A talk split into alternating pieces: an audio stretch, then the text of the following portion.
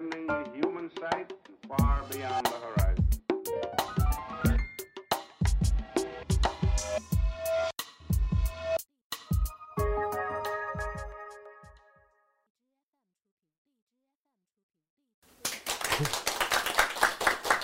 好，谢谢。那么我们现在开始来谈一谈，呃，第二个部分，就是等待，还有错爱。那么首先看等待，就为什么有一个等待的问题呢？就在我们传统社会是没有这个问题的。一个女孩子十六岁左右吧，那么就结婚了，然后传统女大男小，男的呢也就啊十三四岁。等于还没成人，啊，就在一起了，所以没有等待问题。那么现在社会呢，就变化就大了。所以我前两天我刚才讲，我去上海做讲座的时候，呃，婚姻登记处的主任提供的资料，就现在上海金山区这么一个海边的区，一个一个石化的工业区，就这么个地方的结婚年龄平均年龄现在达到了三十五岁。一方面是觉得。有点震惊，因为一般理解上以往都是应该在二十六岁、二十七岁左右，那么一下子推后了这么长时间。从社会学角度、社会心理学角度、恋爱心理学角度，最好的结婚年龄是恋爱之后的两年，就是两年恋爱，它是达到一个非常好的一个状态，然后这时候呢进入婚姻，那么他就有一种啊特别特别特别顺畅的啊特别有这个合理性的。这样一个，呃呃过程，啊这个过程。但如果说是，如果按照这样说的话，那么二十六岁平均结婚，那么你比如说二十二十四岁、二十三岁恋爱，然后到二十五六岁结婚，那么这个就是一个原来的节奏。那如果现在是在三十岁以上的话，意味着你要不然你就开始初恋之后，你要有一个很长的一个时期，啊，然后呢，比如说七八年的，甚至是十年的。这么一个恋爱，然后才能进入婚姻，那么这里面就有等待。那么还有一种等待呢，就是没有恋爱，就是我一直在等待一个真正的爱情。我们跟以往不一样，十五岁开始基本上就各种信息、各种社会的变化，已经开始跟传统对比起来，我们已经进入一个成人的社会。尽管你在学校在什么，但是你在另外一个意义上说，你也是个社会人了。然后你就开始在游荡，开始成长。如果我们是站在一个传统的心态上，我们对这种等待就特别焦虑，很多人哎呀，觉得我怎么还是个单身狗啊？哎呀，觉得我自己怎么还没遇到自己什么那种焦虑焦急，然后给自己设定的时间表，啊，都是哎呀，二十二岁还没找到啊，到了二十五六岁还是个还是个光棍儿，哎呀，三十岁以前应该生孩子了，哇，结果什么都没有，啊，唰就那么倒逼过来，把自己搞得很紧迫，所以这就是一个我们今天社会里边，恋爱的人需要等待。还没有恋爱的人也需要等待真爱，不等待的人其实他是没有真正的幸福。所以我们说，在等待这个过程中，也是我们对社会的认识，啊，对我们的文化的认识，其实也是对自身的一个认识。在一定的这么一个个体的判断的建立之上，然后再去恋爱，那么这个恋爱呢，就它的内在的那种质量就比较高。所以我们看那个日本导演。小金二郎，他的影片里边实际上有一个特点，就是我们今天讲的那个所谓的剩女，大龄的女青年，婚姻，在他的电影里边是经常会出现的人物啊，像晚春呐，啊，特别是那个麦秋，里边那个继子二十八岁了，二十八岁还是一个人，有人给他介绍一个很有钱的男人，那个男人四十三岁了，但是他不想跟他约，不想跟他见面，为什么？不想跟他见面呢？他电影后面，最后他真正是决定跟另外一个人结婚的时候，他才说出来，说一个男人四十三岁，还一直是在社会上还是这么一个不定游荡，让人心里边总是觉得不放心。但是就这么一个女孩子，二十八岁，她哥哥的好朋友被派到日本东北部远处的那个青森的一个医院去当医生，最后的时刻，他代表全家去给他送礼物的时候。结果那个那个医生，那个医生是有个妻子，妻子去世了，留下一个孩子，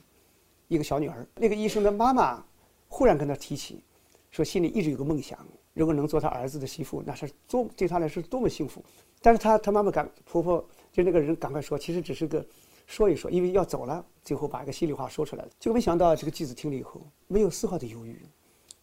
啊，就一口就答应下来。回到家里以后，全家都反对，但是他继子就说，他妈妈这么一说，但是他心里觉得这个男人是自己一生，啊，可以跟他相伴的人，所以没有丝毫犹豫就答应。等待，等待，要等待到真正的你的那个，你的那个人。而我们今天的人呢，是经不起等待的，非常的焦虑，而在焦虑过程中呢，也就忘记了自己的发展，好像我自己等待的人就是一个别人也在等待，其实完全不是这样。在这种等待中、焦虑中，丧失了自己大量的这种生命的成长。你把这个时间可以去好好的去啊，学学摄影啊，去听听音乐啊，看看话剧啊，啊，弄弄电影啊，国际旅行啊，方方面面。这是历史在我们这个阶段给你的一个机会，但是很多人不认为这是个机会，认为是一种自己的一种灾难，哎，或者说自己的一个痛苦，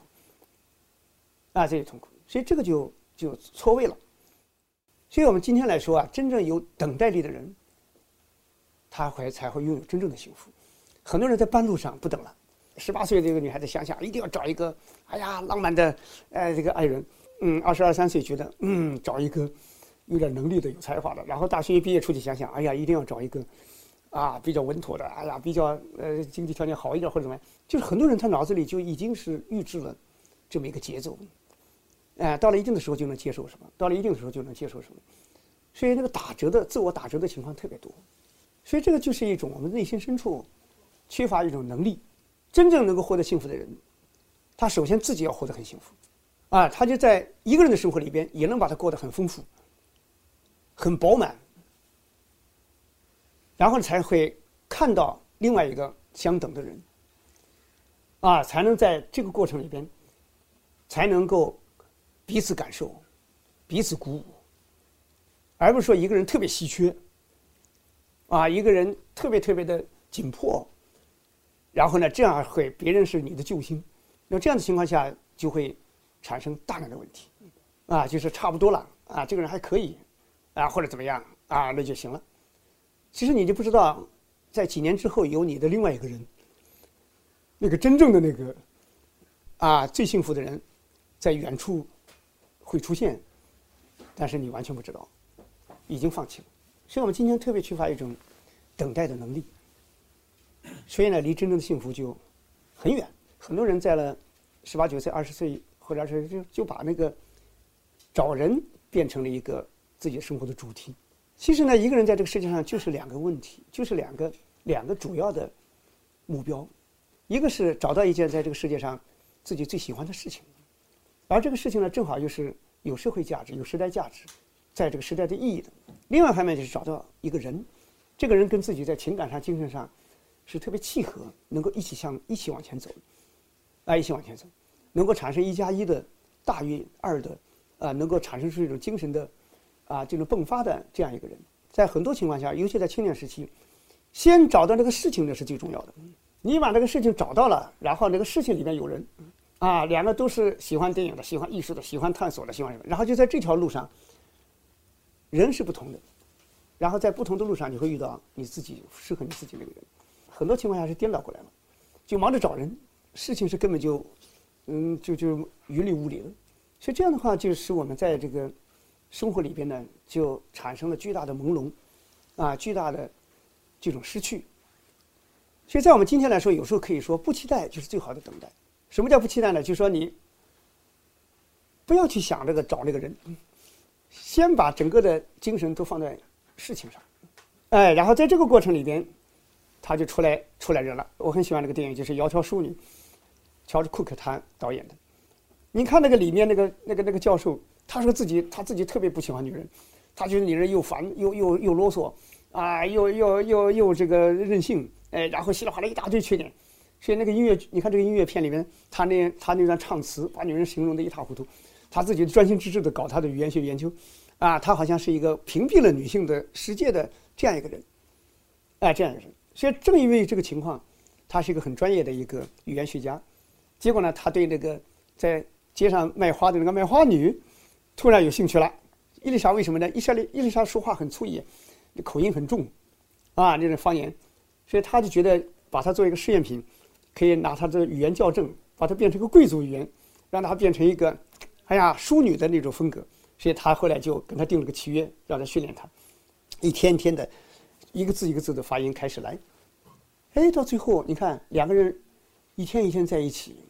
一天天的在这种互相教和学，哎，这个感情渐渐的不知不觉的就出现了，哎，所以你看那个伊丽莎心里爱上这个，啊，爱上他了，爱上这个这个呃这个教授，爱上希金斯了，但希金斯自己。其实他已经感知了，但是他自己不不知道，说到最后那个伊丽莎很生气跑掉了，啊，这个时候希尼斯才意识到生活变化了，每天来看不到他了，啊，然后感觉不到他的气息了，才忽然发现自己离不开他了，所以最后两个人到这个影片的结束，最后两个人走到一起去了，啊，对？所以这个电影是非常好，就它不是一个那种恋爱模式，我们很多生活里面都是先确定一个恋爱，然后按照恋爱这个模式。然后一天一天的进行，但那个不是，哎，它是爱情，其实是在悄悄的发生，在世界里面一点点、一点点的，所以这种境界非常好。一旦一个事情把它敲明了，说是个爱情的话，它立刻爱情的程序化就来了。哎呀，送花、请吃饭呐，啊，一起干什么呀？稀里哗啦，就是人为会建构出来一个生活的模式，而有时候建构出来的这个模式达不到爱情那个本质，是个虚拟性的，有时候就会。不是爱，还达不到爱情，但是已经把它建构成爱情了。已经，当然也会产生一种情况，就是你建构起来，经过努力，哎，确实也会发生感情，但是很多情况下会人为的变成一个，就像我们今天吃的水果，城大城市吃的水果，都不是自然熟的。你像那个芒果什么，都树上青的、生的摘下来，路上催熟的，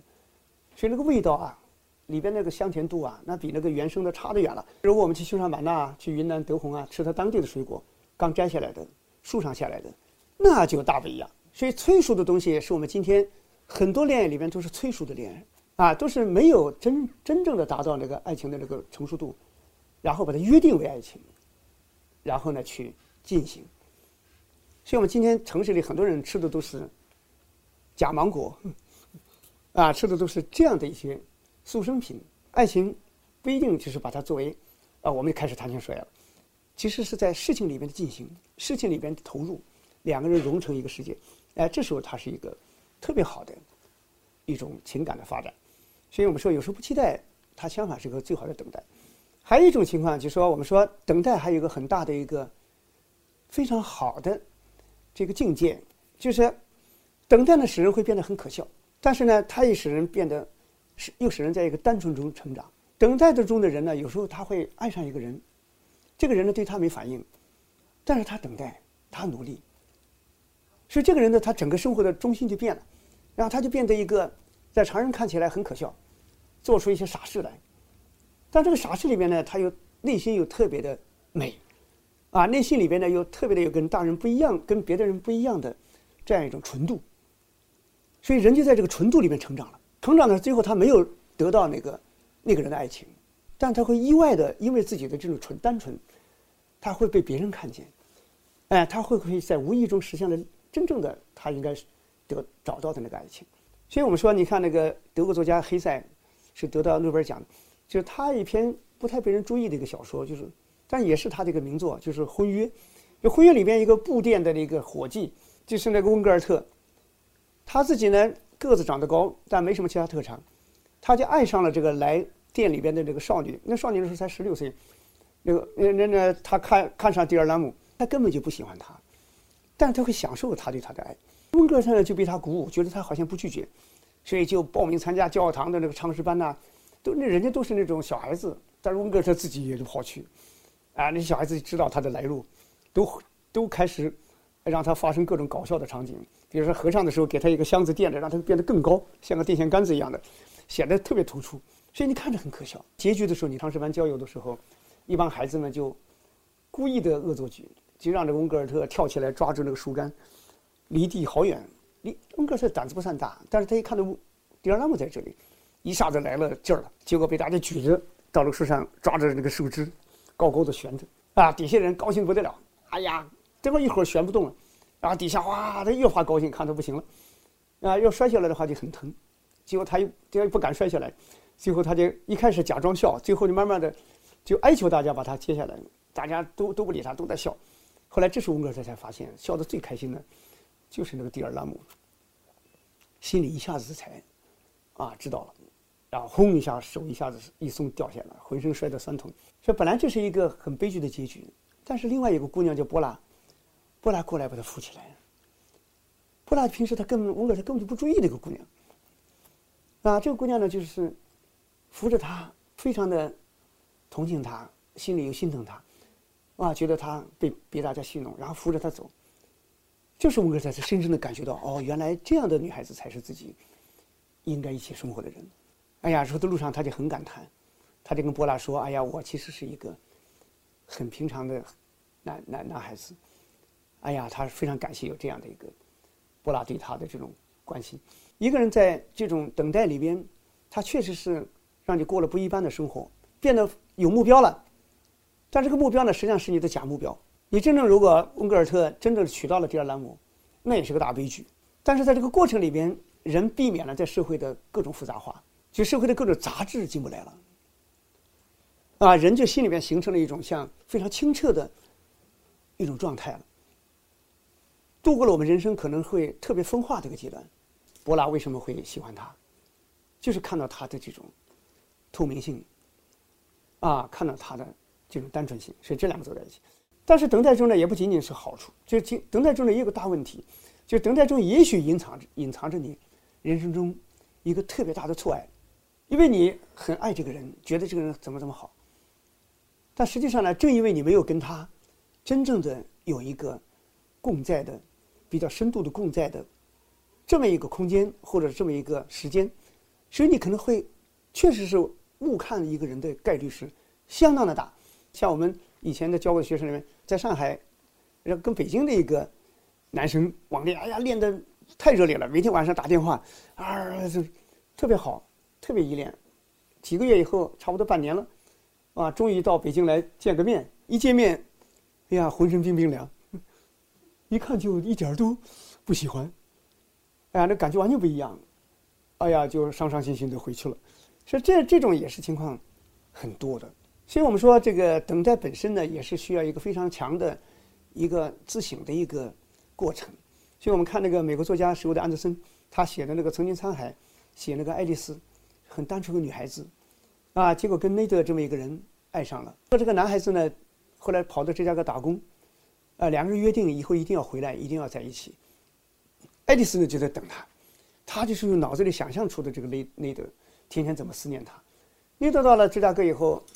一开始还写写信，后来就没音信了。爱丽丝呢，总是用自我设定，她总是想，我是一个好女孩，我一定要等他，啊，我要我要做一个好女孩。她已经不是期待对方，而是自我的一个自我的认定。终于到她二十几岁的时候，遇到个中年绅士，三十多岁，这个绅士呢就请她去喝咖啡。她后来会想，我是一个现代女孩，我去喝咖啡不要紧。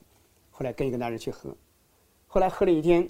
又一天，一天又一天，喝着喝着。他忽然发现自己有点依赖性了，他觉得这样下去的话，就会发展出另外一种关系来。他忽然想起来，我是一个好女孩，我不能再跟他喝咖啡了。后来就断然不能再跟不跟他喝，天天晚上在家里看书啊，干活儿，哎，干活。你看，一直到了二十七八岁，忽然有一天，电闪雷鸣，暴雨如如泻，一下子人产生一个庞大的欲望，哎，房子里面最后把自己的衣服全脱光。然后冲入暴风狂风暴雨，沿着那个城市的街道狂奔，看到那边有个有个男人走过来，大声的喊：“啊，你要等待我！”就从心理学上说，啊，心理学就是一个人处在这种崩溃之中，但是这个崩溃也是一种猛醒，就被压抑的那种痛苦，就人在自己的约定里边的这种痛苦，啊，终于像火山一样爆发出来，所以他的这个等待，哎，他是等待。是是他一生中最大的悲剧，为了证明自己好，而去坚持一个，哎，已经虚无的东西。两个人在谈恋爱的时候，经常会用这种自我想象，来，来这个行呃，来来来这个相互对待。其实里边内心积郁的，啊，这种艰涩，是越来越多。这种坚持，这种等待，啊，这种等待，它会使人导入一个啊非常倾斜的方向。所以人为了不倾斜，勉强支撑自己，要花费太多的生命力，终于支撑不住的时候，就会哐轰然倒下。古代社会呢，没有别的选择。你像什么薛仁贵征西啊，啊，王宝钏在窑洞里等他个十七年，是吧？啊，我们就歌颂这种。以前我们的节女啊、烈女啊，啊，什么什么的，拿牌坊都竖起来纪念，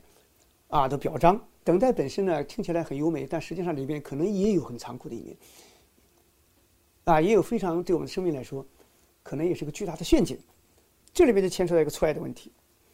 就是错爱这个本身啊，它也受的来源呢，不一定是对方不好，而是我们自己的脑子里的前置途径有问题。就是我们每个人的自己心里边，通过你自己的成长过程，小时候的阅读过程，你会建立起一个。对你的理想爱人的一个基本的一个想象，所以你的爱一个人，首先是你脑子里已经建构出一个关于这个爱人的基本的形象了已经。所以这个时候你遇到一个人的时候，这个人如果是高度贴合你的原来那个想象，你会迅速的爱上他。但是问题就在这个想象，所以你要实现的爱情，往往就不是真正的爱那个人，而是你是爱的是爱的是自己的那对于那种爱人的那种设计。所以错爱的根源有时候就会你这个人其实不是这样的。这个人可能只是其中一部分，跟你有点小叠合，但是你会在我们的格式塔心理学里会，就是你会完形，随着完形，就是你会把一个小小的一点，给它构造出来一个更大的一个整体，然后你会给它得出一个结论来，啊，它是一个什么什么？其实不是的，在很大一个程度上，错爱往往就来自于这种脑子里的这个前置途径。所以我们看那个马克·威布拍的那个这个和萨默的五百天。这是非常有名的一个电影，你看那个里边，汤姆跟那个萨姆，然后呢，这个你看他正在开会的时候，看到个女孩子进来了，就是汤姆一看到这个女孩子，忽然觉得这个女孩子就是自己一直期待的人。你看他那个样子啊，哎呀，很独立。如果他看到了其他看不见的那部分的话，他会迅速的会离开他，但是他看不见，他看不见什么呢？他看不见这个萨姆啊，小时候很小，父母离了婚，所以他们内心里面对婚姻。是一点都不相信，对爱情也是一点也不相信。所以你看，那个萨姆有个有个本事，就他非常喜欢一头长发，他的头发长得非常好，但是他最大的能力什么呢？就是想把它剪掉的时候，就毫不留情的，毫毫丝毫不犹豫的就把它剪掉。这个剪掉的能力很可怕。就我们现在很多人在现代社会里边，告别的能力远远大于相爱的能力。所以这时候，这个我们看这个汤姆，他不知道这些，所以他们就是一直唱歌。啊，然后呢？你看那个，互相谈起爱情来，相不相信？啊，然后呢？你看那个后来萨姆去唱，唱了一会儿以后，突然就让那个汤姆去唱，结果汤姆唱的歌，萨姆很喜欢，啊，两个人就在这个瞬间忽然觉得靠得很近，哎，靠得很近，所以两个人后来走到一起，哎，走了。但是走到一起之后就不一样了，因为萨姆本人本身其实是不相信爱情的人，不相信爱情的人呢，他有一个大的一个特点。啊，恋爱的时候，他可以一会儿很热烈，但是呢，一会儿也可以无所谓。所以这种起伏不定，而对他们来说是非常不适应的。啊，跟他的理解是完全不一样，所以他就完全不明白为什么会这样。电影结局，最后萨姆依然跟那个汤姆分了手。啊，分了手以后呢，萨这个汤姆以为他是一个不会结婚的人，没想到他很快就和一个不爱的人。啊，一个新认识的人马上跟他结了婚。对萨姆的世界来说，结婚恋爱是不是一个啊，是一个深情投入的问题，本身就是一个虚无缥缈的东西。啊，兄弟，所以这是汤姆完全不了解的。所以我们现在社会里边呢，人是看彼此看不清，碎片化啊，碎片化，我们看不到一个完整的人。所以我们都是以一个瞎子摸象一样的，以一个片段去判断这个人，所以用这种完形，充满了失望。因为这个失望就在于你的前置途径跟你这个人后来暴露出来的东西，呈现出来是非常非常越来越不一致，又不能不爱。你比如说你要把一个人完全看清楚了，然后你再去跟他怎么样，你完全不可能的。你只有跟他爱起来，你才能发现才能发现他。你不跟他爱起来，你根本看不见他。这就是个悖论。我们现在就处在这么一个大的悖论里边，所以有些人就感叹：哎呀，怎么这个男朋友？哎呀，以前跟现在怎么完全变成两个人了？其实他就是那个人，所以这是一个一。个一个一个大问题。但是呢，既然是有了错爱，但有时候会出现一个东西，就是对错爱的坚持。相反，有时候也完成了一个个人的一个自我拯救。在大错中，有时候你会发现更好的自己，特别是坚强的自我。我们看那个意大利作家皮兰德罗，他是个著名的剧作家，但是他也写小说。他那个西西里柠檬啊，写的特别好。写这个西西里的那个地方的一个长笛手，本身呢是一个很朴实的一个男青年，结果呢他爱上这个，呃，戴勒金娜。戴勒金娜呢很有唱歌的天赋，但是家里很穷很穷，要训练音乐需要很大的一种呃钱，啊，去获得培训的机会，啊，要跟从名师。你看这个，啊，就是米米库乔，他花把自己全部的家产，甚至是遗产，甚至是房子卖掉。啊，然后呢，去资助自己的这个恋人去学习。戴勒基娜最后到了罗马，罗马以后，最后变成一个特别著名的歌手、歌唱家。所以五年之后，他都没回去过西西里。米库乔他就要看一看自己的未婚妻，所以带着西西里岛最好的东西，也是表达爱情最好的东西，就是柠檬。西西里柠檬特别好，带着一篮子柠檬。去罗马看他的这个未婚妻，去了以后呢，人家一看他这个样子乡巴佬，就把他接待到什么呢？就接待到那个那个剧院的那个厨房那个地方，在那个人让他在那等。他到了那里以后，听到那个外面的剧场，哇，人声鼎沸，都是那种喝彩声啊什么的。后来他从外面悄悄地看了一下，啊，就看到那个他妻他那个未婚妻在那唱满面红光，非常有风采，然后下面献花的什么各种各样的。结果他在那等待的时候。中间有个小小的一个特别短的一个间隙，啊，你看他的那个哎，戴勒基娜跑冲进来，冲进来后是为了为什么冲进来呢？是要吃点东西，然后哎看到他，哎呀你来了，哎呀我太忙了，然后又冲到台上去了。这个时候呢，就是厨房里面的那个厨娘看着这个哎米库乔就特别的同情，因为外人看起来就知道他们之间已经是完全不一样的人。所以后来米克夏呢，听到外面又是那么一种喝彩声啊，啊，巨大的那种声浪，他自己也明白了。他明白什么呢？是他为他找到了道路啊，他知道自己为自己的女友找到了道路，而且是他能够踏着他前进，啊，前进。就是，可是如今他走得那么远，而他依然原地没动，说只是在一个小城广场上，每一个礼拜日吹奏长笛的小人物，是吧？其实早已经追赶不上他了。这时候怎么办呢？抱怨。愤怒，或者同归于尽，负面的情绪一出来都会这样。但是你看，最后这个米库乔心里面默默的接受了这一切，把柠檬留下，祝福自己的啊女朋友能够以后有甜蜜的生活，很有礼貌的呃跟他们再见，跟这个厨房里人再见，然后就回故乡去。他自己知道自己的生活是在那里了，而不是在这里跟女朋友的这样的一个道生活道路。所以，这么一个人很朴实，很朴实的原因就是他对生活的理解单纯、简单。所以，单纯简单的人面临这种大的啊这种痛苦的事情的时候，他才有承受力。如果一个复杂的人就不行了，他方方面面的欲望、各种打算、各种各样的都压垮了，就就会崩溃了。所以，你看这个米克夏，这个这个时候，在这个时候他站起来。仍然是一个很坚强的人，经历了大痛苦的人，他面对后面的一些伤痛，他的消化力、承受力、转化力，他就增长起来了。所以我们说不怕错爱，啊，就是看你能不能在这个过程里边，让自己更坚定，让自己更清晰，让自己不抱怨这个世界，啊，能够更加的啊积极的。有勇气去面向未来的生活，所以这是一个我们说错爱对人来说很有意义，因为错爱这个问题呢，在我们当代社会里面是每个人都会遇到的，几乎每个人都会遇到。你从那个中学一直到工作，读了大学、工作等等，你路上会一定会遇到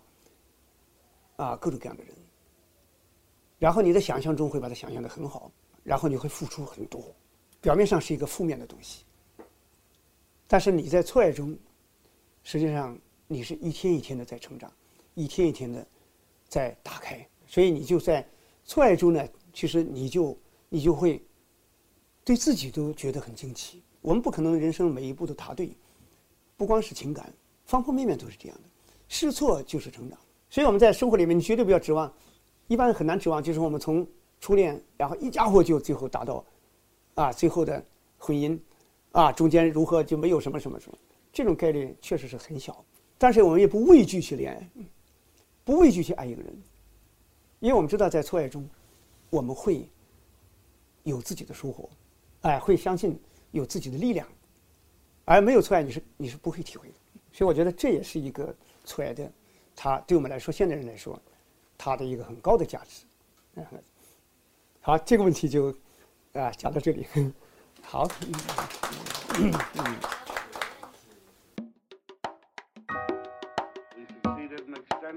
human sight and far beyond